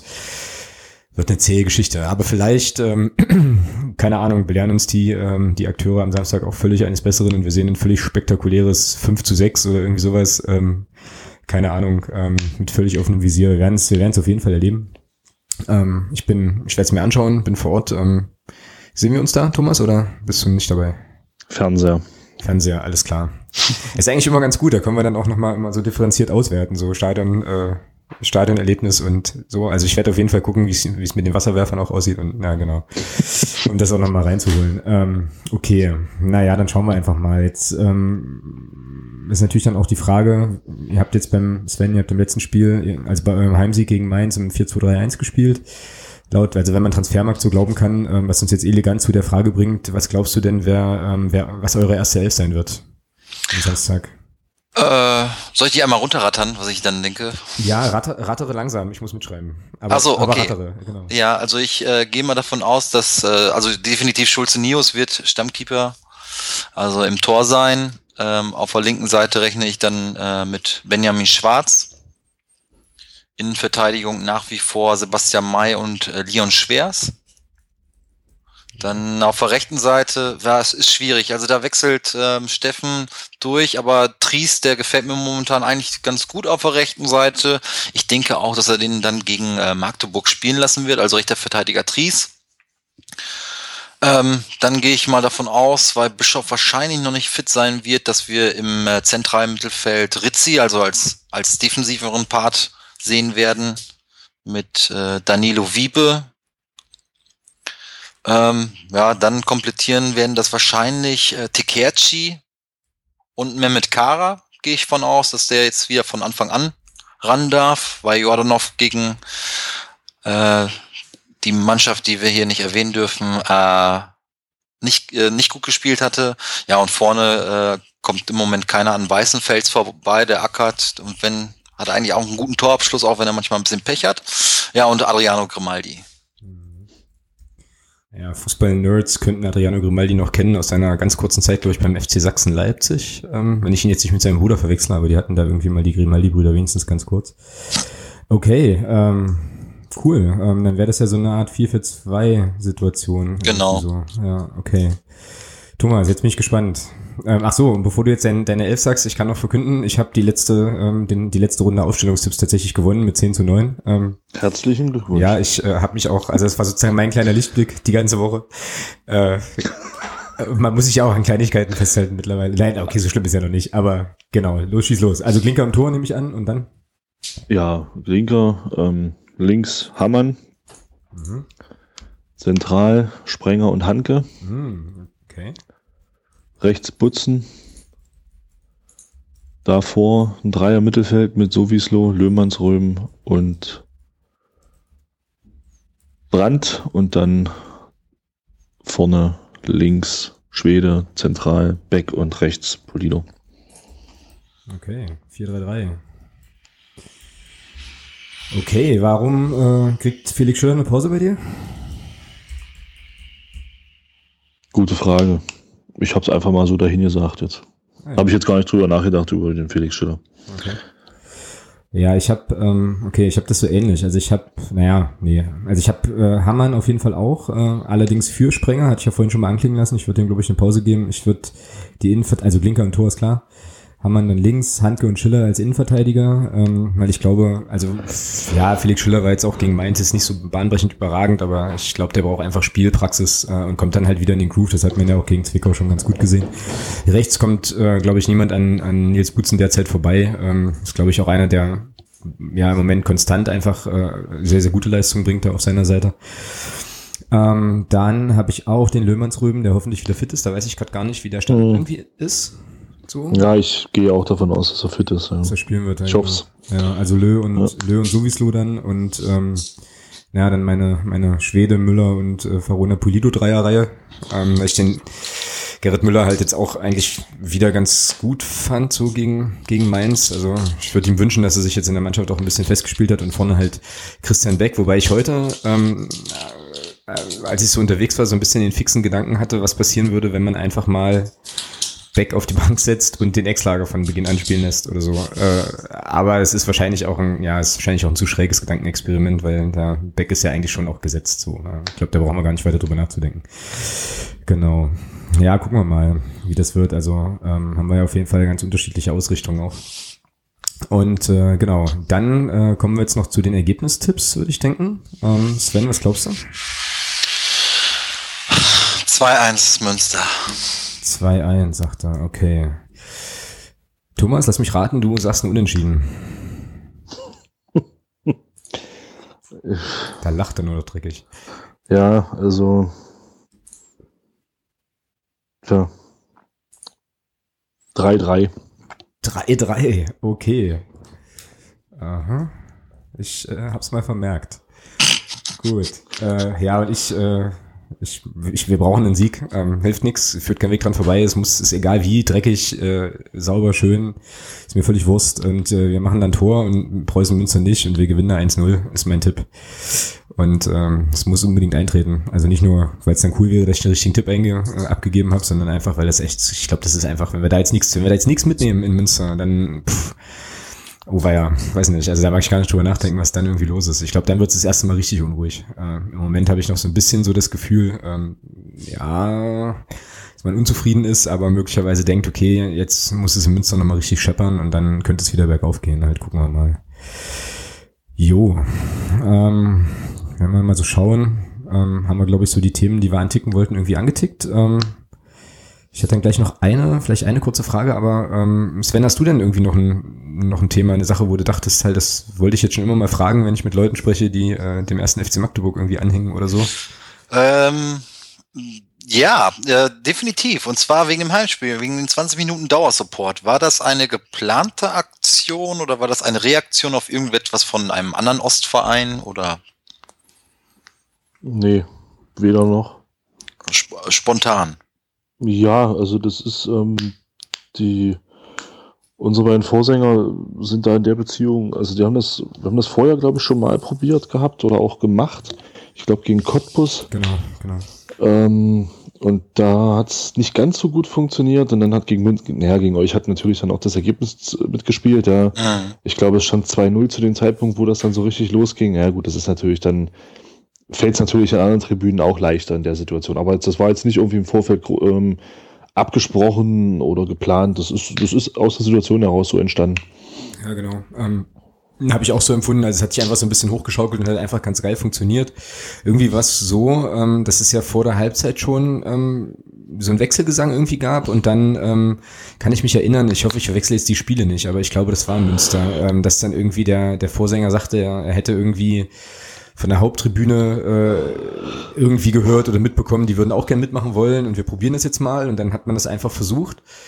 Und ähm, also sozusagen die, die Haupttribüne noch mit einzubinden, die ja normalerweise, das ist ja bei euch wahrscheinlich auch nicht anders, traditionell halt eher so die gediegeneren Fußballseher sind, die sich da jetzt nicht groß einbringen. Und hat das äh, ja einfach probiert. Und dann ähm, hat sich das, ja wie der Thomas schon sagte, vom Ergebnis her einfach äh, einfach wahnsinnig hochgeschaukelt. Und ich kann mich noch gut dran erinnern, dass das für mich auch das erste Mal war, dass ich in einem Stadion 20 Minuten lang so, also Ja, also sozusagen ekstatisch nichts mehr, also gar nicht mehr aufs Spiel geachtet habe. Das habe ich sonst eigentlich gar nicht so, aber das war wirklich so, dass man einfach, das wie, war wie ein Rausch irgendwann. Und dann dachtest du dir so, oh, okay, jetzt sind 20 Minuten rum, was war jetzt los unten? Also irgendwie so. Also es war schon auch für uns schon, glaube ich, auch nochmal ein bisschen was Besonderes. Es war nichts Alltägliches und hat sich ja dann auch eigentlich ganz gut getragen über den, über den Rest der Saison und wir versuchen das ja jetzt immer auch mal wieder zu machen. Es war schon irgendwie ganz geil, kann man schon sagen. Ja, also auch Respekt von meiner Seite. Ähm, ich stand im Stadion, habe geschrien und ich habe im Grunde genommen ich weiß nicht, ob es beim Wechselgesang war, nee, es war woanders, aber das hat mir schon sehr imponiert, dass ich quasi mein eigenes Wort nicht mehr gehört habe, weil ihr in dem Moment so laut war. Natürlich kam das 3-0 auch dazu. Aber da hast du einfach den Support eingestellt, weil du einfach gegen die Kulisse nicht ankamst. Und ähm, ihr habt dann auch irgendwann zurecht gesungen, seht ihr Münster, so wird das gemacht, weil viele Münsteraner dann gedacht haben, ach ja, so ein schönes Stadion, oh, äh, genau. ordentlich Support, kann man auch ein Stück gerne mit nach Münster nehmen. Aber ja, wir arbeiten dran. Wir arbeiten dran. Sehr gut, okay, cool. Ich habe noch eine, äh, eine letzte Frage noch ganz kurz an dich, Sven, wo wir dich schon mal da haben. Ähm, ja. Ihr hattet doch, was war denn die Geschichte mit dem, mit dem Bischof bei euch? Da gab's doch, also wenn ich den jetzt nicht verwechsle, aber da gab's doch eine, eine, so eine Episode zu Beginn der Saison, dass der irgendwie damit nicht mehr im Kader war oder so. Ja, das habe ich äh, vielleicht auch vergessen zu erwähnen. Also vom äh, äh Steffen hat sich wohl ich war jetzt bei den Testspielen nicht dabei. Ich habe es ehrlich gesagt nicht geschafft, mir ein Testspiel anzugucken. Deswegen weiß ich es nicht. Aber Bischof soll wohl bei jedem Testspiel, wenn er dann gespielt hat, auch äh, Kapitän gewesen sein. Und die Wahl vor dem Osnabrück-Spiel, ich weiß nicht, drei, vier Tage vorher, hat Steffen Bischof mitgeteilt, dass er nicht Kapitän ist, sondern äh, Vizekapitän und der äh, Rizzi-Kapitän werden würde. Ähm, daraufhin hat Bischof das abgelehnt, Vizekapitän zu werden und ähm, auch im Mannschaftsrat wollte er dann nicht mehr vertreten sein. Ähm, also hat alle wirklich alle Posten dann auch ausgeschlagen und äh, fühlte sich dann auch nicht mehr bereit, da wirklich dann zu spielen. Und okay. ja, ja, ja so, so, sowas hatten wir dann auch im Vorfeld. Also ähm, wenig Bezug zum Sportlichen, eher so wirklich so diese Randerscheinungen, Stories, die du einfach absolut auch nicht haben willst. Mhm. Ähm, mag vielleicht auch so ein bisschen ein, zwei Prozentpünktchen dazu beigetragen haben, dass die Saison einfach so beschissen gestartet ist. Ja, das sind dann so die Nebenkriegsschauplätze, die du auch gar nicht brauchst, ja, irgendwie. Ja, da genau. Also im Moment ist ja bei uns im Verein noch ziemlich im Umbruch. Also Präsident wird aufhören, Aufsichtsratsvorsitzender, äh, was auch der Hauptsponsor in dem Sinne mit Huja ist, ähm, der Trainer hat nur Vertrag bis Ende der Saison. Die Position wird immer zum Winterpause, wenn er nicht vorher geht, äh, entschieden. Sportdirektor ist auch noch offen, ähm, ob da verlängert wird oder nicht. Dann die Kapitänsgeschichte. Also hm. naja, ich habe heute noch einen Kommentar gelesen oder gestern Preußen Münster verändert sich. Und das ist auch wirklich so. Und viele schüren da auch äh, oder haben dann auch Hoffnung, dass vielleicht mit diesen neu besetzten Positionen vielleicht auch etwas mehr Bewegung in gewisse Richtungen äh, eingeschlagen werden, die ähm, Wege eingeschlagen werden, die dann vielleicht insgesamt für den Verein positiver sind. Das Miteinander. Also uns fehlt so ein bisschen dieses Wir-Gefühl und mal so ein bisschen Kredit an diesen Verein und wirklich gemeinsam da was zu verwirklichen mit einem vernünftigen Konzept, was vielleicht auch per Jahre mal gestreckt ist. Ne? Also bei uns passiert einiges momentan. Mhm, okay. Aber ich, ich hätte noch, ich hätte noch eine Frage, wenn ich. Ja, schieß los, klar.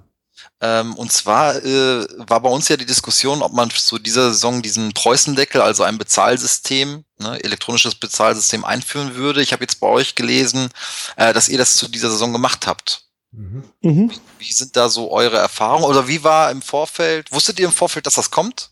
Ja, es wurde also, angekündigt. Ja, ja. Also es gab eine Pressemitteilung, ich glaube zwei Wochen vor Saisonbeginn oder so. Ich ja, weiß es gar nicht genau. Aber schon kurzfristig, relativ kurzfristig. War relativ kurzfristig, dass man, dass man das umstellt. Also das ist wohl so, dass es ähm, bis zur Winterpause lässt man es parallel laufen, also sowohl dieses Bezahlsystem als auch Bargeld. Ähm, und zur Rückrunde soll das dann nur noch ähm, Bezahlsystem sein, also mit dieser komischen Plastikkarte da. Mhm. Ja, also da ich sowieso jemand bin, der sich in der Regel im Stadion nichts kauft, es sei denn, es ist brutal warm, wie beim letzten Heimspiel, ähm, geht mir diese Diskussion, ich will nicht sagen am Arm vorbei, aber es ist, es ist für mich keine Diskussion, weil weil es mir im Stadion halt, ob mir persönlich halt einfach auch zu teuer ist äh, und da ist mir das dann völlig egal, ob ich damit Karte oder Bargeld bezahle, weil ich dort sowieso nicht bezahle. ähm, ich finde es bloß blödsinnig, wenn ich es richtig gelesen habe, dass man das in der Winterpause oder in der Rückrunde dann auch auf den Gästebereich ausdehnen will. Also da bin ich der Meinung, da sollte man schon Bargeld lassen, weil ähm, ihr kommt hierher, äh, macht hier ein Spiel. Ja, und dann äh, sieht man euch, wenn es gut oder schlecht läuft, je nachdem, sieht man euch erstmal mindestens ein halbes Jahr nicht mehr wieder hier. Und dann mhm. habt ihr diese, und dann habt ihr diese Karte. Und äh, wenn das dann zeitlich nicht schafft, dann nehmt ihr die mit nach Hause, habt vielleicht noch Restgeld drauf. Toll. Äh, weiß ich nicht. Also finde ich persönlich nicht gut. Ja, es ist immer so ein bisschen auch eine Diskussion. Also es gab im ersten, beim ersten Heimspiel dann auch relativ große Probleme. Ähm, da gab es dann, glaube ich, ein Informationsdefizit auf Seiten des Verkaufspersonals und natürlich dann immer auch so ein bisschen, äh, haben technische Sachen nicht funktioniert. Das ist aber bei uns auch so ein bisschen eine Problematik, die wir schon länger haben dass bei solchen Catering-Geschichten und so weiter, dass das immer nicht immer so ganz reibungslos ist. Ähm, die andere Sache ist dann, dass ähm, was bei uns natürlich schon auch von Teilen der Fanszene gewissermaßen kritisch gesehen wird, weil das natürlich wieder so ein Schritt ist Richtung, äh, naja, Professionalisierung, Schrägstrich Kommerzialisierung und so weiter, ähm, kann man, glaube ich, jetzt auch nochmal, könnte man auch nochmal ewig drüber, drüber diskutieren. Mir geht es insgesamt auch so wie dem Thomas. Ich ähm, konsumiere im Stadion, Stadion eigentlich auch nichts, ähm, wenn sich irgendwie halt vermeiden lässt, damit es A zu teuer ist und ich B auch, ja, weiß ich nicht, wenn ich im Stadion bin, da andere Sachen äh, irgendwie zu tun habe, als mich da stundenlang am Bierwagen anzustellen. ähm, und ja, also ich habe das jetzt mit dem Gästebereich habe ich gar nicht auf dem Schirm, aber das ist ja großartig bescheuert. Also ich hoffe mal, dass sie das ganz schnell wieder wieder vergessen, weil das ist ja genauso wie du sagst, Thomas. Was soll denn das? Da kommen nie. also ich meine, ich weiß schon, was das soll und was wahrscheinlich auch der ökonomische Gedanke dahinter ist, aber das ist ja grotesk. Also ähm, das kann man dann schön schön lassen. Und ich weiß halt auch nicht, also ähm, was das ja, das es geht immer, ist immer so die Diskussion, es geht dann schneller und das ist dann einfacher, aber letzten Endes, äh, ich meine, das kennt man ja auch so aus Bundesliga-Stadien, dann hast du halt da so eine, also Geld auf der Karte äh, irgendwie, das wird nie so richtig alle und ach, keine Ahnung, also ich bin da kein Freund von, so wirklich. Das Interessante ist ja, ähm, man hat es ja bei uns begründet, vorrangig mit der Geschichte, dass es schneller geht. Kurios ist, ähm, und bitte nicht dafür verurteilen, dass ich das weiß, aber äh, kurios ist, dass bei unseren Freunden aus dem Süden Sachsen-Anhalts dieses System wieder umgestellt wurde. Die sind wieder weg von diesen, von diesen Karten, wieder hin zu Bargeld. Mit ah. der Begründung, dass es schneller geht. Ja, ist, kuri ist, kurios. Ja, also, aber, aber, diese, diese, Stern, diese Sternburg-Kronkorken, die da zum Aufladen brauchen, die lassen sich auch so schlecht in so einen Automaten füttern. Also verstehst du? Also von daher. Entschuldigung. Ich, äh, das bietet das biet mal aus. Aber ja, oh. nee, nee, klar, also ja, das ist schon, ist schon so eine Geschichte. Ich bin gespannt. Also sie sollen ja, sie wollen ja Bilanz ziehen irgendwie zur Winterpause äh, und dann schauen wir mal. Also vielleicht wird das auch nochmal Thema auf der MV, also auf der Mitgliederversammlung oder so. Gehe ich mal von aus. Also es ist halt meistens eigentlich nur ökonomische Gründe. Ich habe mich ja im Vorfeld damit auseinandergesetzt. Also wer da von den Zuhörern mal nachgucken will, einfach nach Preußendeckel, Bezahlsystem, bla bla bla gucken. Da habe ich nämlich auch zusammengefasst, wie es die Bundesliga macht. Und das nennt sich sozusagen diesen, äh, das ist so, so, so, ja, ja, so ein Kuhgroschen, nee, Notgroschen, ah, irgendwie so ein Ding, was halt immer bei den Leuten äh, zurückbleibt, weil sie die Karten nicht abgeben. Und das sind schon mehrere Millionen allein in der Bundesliga, ja, die da zusammenkommt. Und äh, äh, manche Vereine in der Bundesliga haben es gar nicht eingeführt. Ähm, Gladbach hat abstimmen lassen, hat es daraufhin auch nicht eingeführt und manche sind wieder zurückgerudert. Also von daher, äh, ich kann mir auch nicht vorstellen, dass es wirklich schneller geht, weil ich muss schon anstellen, um mir so eine Karte zu holen. Ich muss mich anstellen, um das Ding aufzuladen und dann muss ich mich noch anstellen, um mir was zu trinken zu holen. Und äh, ohne Bargeld ins Stadion zu gehen, ja, klar, man kann 50 Euro aufladen, aber vor allem, wie gesagt, diese Gästekarten, das ist eigentlich nur, damit man vielleicht da nochmal einen Euro abgreifen kann. Von daher, wenn ihr Mitglieder seid, stellt man die Frage, ähm, wie viel Geld denn nicht abgerufen worden ist oder wie viel schlummert denn da dann wisst ihr ganz genau, warum die das dann wahrscheinlich beibehalten werden. Ja. Kann man, ähm, also werden wir auf jeden Fall mal machen. Ähm, die Sache, die Sache ist nur, dass ich glaube ich, äh, also dass ich auch glaube, dass der Caterer mit unserem Verein, mit dem Verein gar nichts zu tun hat. So, also ich könnte mir auch vorstellen, dass wir da gar nichts von haben, oder? Das werden wir, da werden wir nichts von haben. Nee, das ist eine reine Caterer-Geschichte. Genau. Und die ist outgesourced sozusagen, weil das Staat, also das wird ja über die Stadt irgendwie, die, die ähm, haben den dann unter Vertrag. Oh, jetzt wird's aber, also jetzt ist es auf jeden Fall kompliziert. Ähm, aber ja. Ich hätte noch eine Frage an den Sven. Ja, los. gerne. Ähm, wie ist denn, also wir sehen es ja hier bei uns, es ist ja unheimlich schwierig, wenn du Drittligist bist, ähm, im Jugendbereich äh, konstant, sage ich mal, deine Leute zu halten. Wie ist denn das bei euch? Habt ihr auch Probleme, dass, dass die Jugendspieler bei euch aus dem, ich sag mal, aus den, aus den wichtigen Jahrgängen nachher A, B-Jugend ähm, da abgeworben werden von anderen Vereinen, beziehungsweise wie ist denn bei euch die Durchlässigkeit? Äh, also ich ich kann sagen, wie es bei uns früher war, da, äh, als ich in der C-Jugend noch gespielt habe, so, ich bin Baujahr 82, bla, bla, bla, muss so Anfang der 90er gewesen sein, da ging das schon los, dass äh, wir auf irgendeinem Turnier waren und in der C-Jugend äh, kam dann Schalke 04 und hat dann zwei, drei Leute abgeworben. Also die sind dann auch in der C-Jugend dann zu Schalke 04 gegangen. Mhm. Ähm, wir sind im Westen, da hast du Vereine, ich glaube, gepflastert, da kriegst du echt eine ganze Straße einmal um die ganze Bundesrepublik rum, wenn du für jeden Verein, der im Westen ist, äh, einen Stein nimmst. Äh, deswegen die Konkurrenz im, bei uns ist mega groß. Mhm. Dortmund, mhm. Schalke, ähm, ja, also das, da sind alle Vereine, auch Bielefeld natürlich mit der zweiten Liga, also das, das lockt schon. Was aber sich in den letzten Jahren verändert hatte, ist die glückliche Fügung, dass wir mit Simon Scherder ein Urgestein haben, der es aus der Jugend geschafft hatte und der Leon Schwerst der nächste jetzt auch ist und ähm, immer mehr Jugendspieler dann auch an diesem Profi-Kader herangetreten sind. In den letzten zwei, drei Jahren, muss man sagen, hat sich da was positiv entwickelt. Wir haben keine Jugendleistungszentrum, aber es ist nach wie vor so, dass Spieler natürlich auch dann äh, von der Preußen-Jugend dann ab der B-Jugend oder A-Jugend oder U19, U17 dann auch zu den Profivereinen gehen, weil da einfach auch die ganze Infrastruktur ganz, mhm. ganz, an, ganz, ganz anders ist. Ne? Also von daher, das wirst du immer haben, aber positive Entwicklung. Wir haben jetzt mit Simon Scherder und Leon Schwers in den letzten drei, vier Jahren dann schon mal zwei, die wirklich auch im Profikader gespielt haben, auch als Stammspieler dann herangewachsen sind. Also von daher, ähm, dann haben wir den Waschewski noch, den, den Lennart Stoll. Also es sind ähm, ich glaube, wir haben jetzt bestimmt äh, 300 Prozent mehr, als wir vor zehn Jahren hatten. Von daher ähm, können wir uns da nicht beschweren. Da ist etwas, was da im Gang geht, aber bei der ganzen Konkurrenz, die die Spieler dann auch wirklich vom zum Training abholen aus Münster, äh, ist schon ist schon heftig. Aber ist es besser geworden. Okay. Okay.